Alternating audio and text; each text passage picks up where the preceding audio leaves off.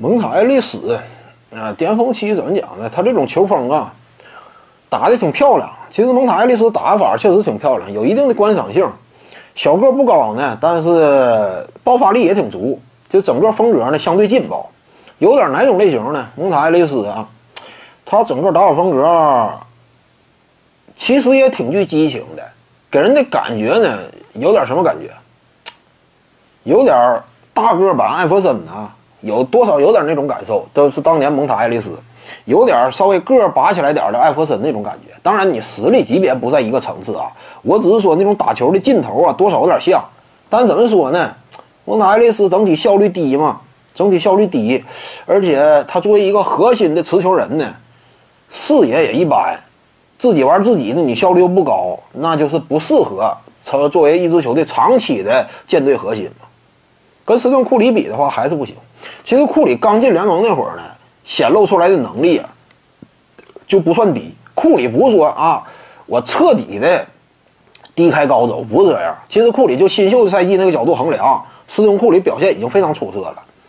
三分球火力凶悍，维持在百分之四十五左右的命中率，呃，一场比赛差不多场均能够投进接近两个，这差呀。新秀赛季差不多斯通库里就是十七分。五六个助攻那种层次，新秀来讲那挺不错了。尤其当时零九一零那个阶段嘛，你知道迈阿密热火组成第一年场均得分多少？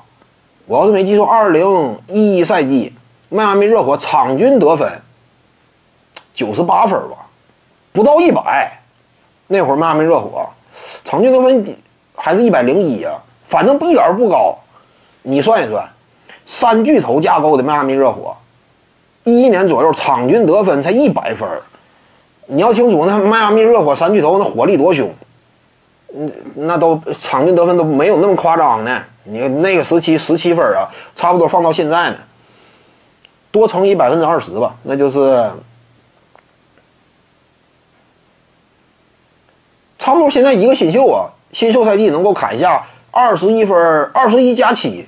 你这么衡衡量，现在一个新秀控球后卫，如果说场均二十一加七的话，比莫兰特都强多了嘛？这起点是不低的。斯通库里，徐静宇的八堂表达课在喜马拉雅平台已经同步上线了。各位观众要是有兴趣的话呢，可以点击进入到我的个人主页当中，在专辑页面下您就可以找到它了。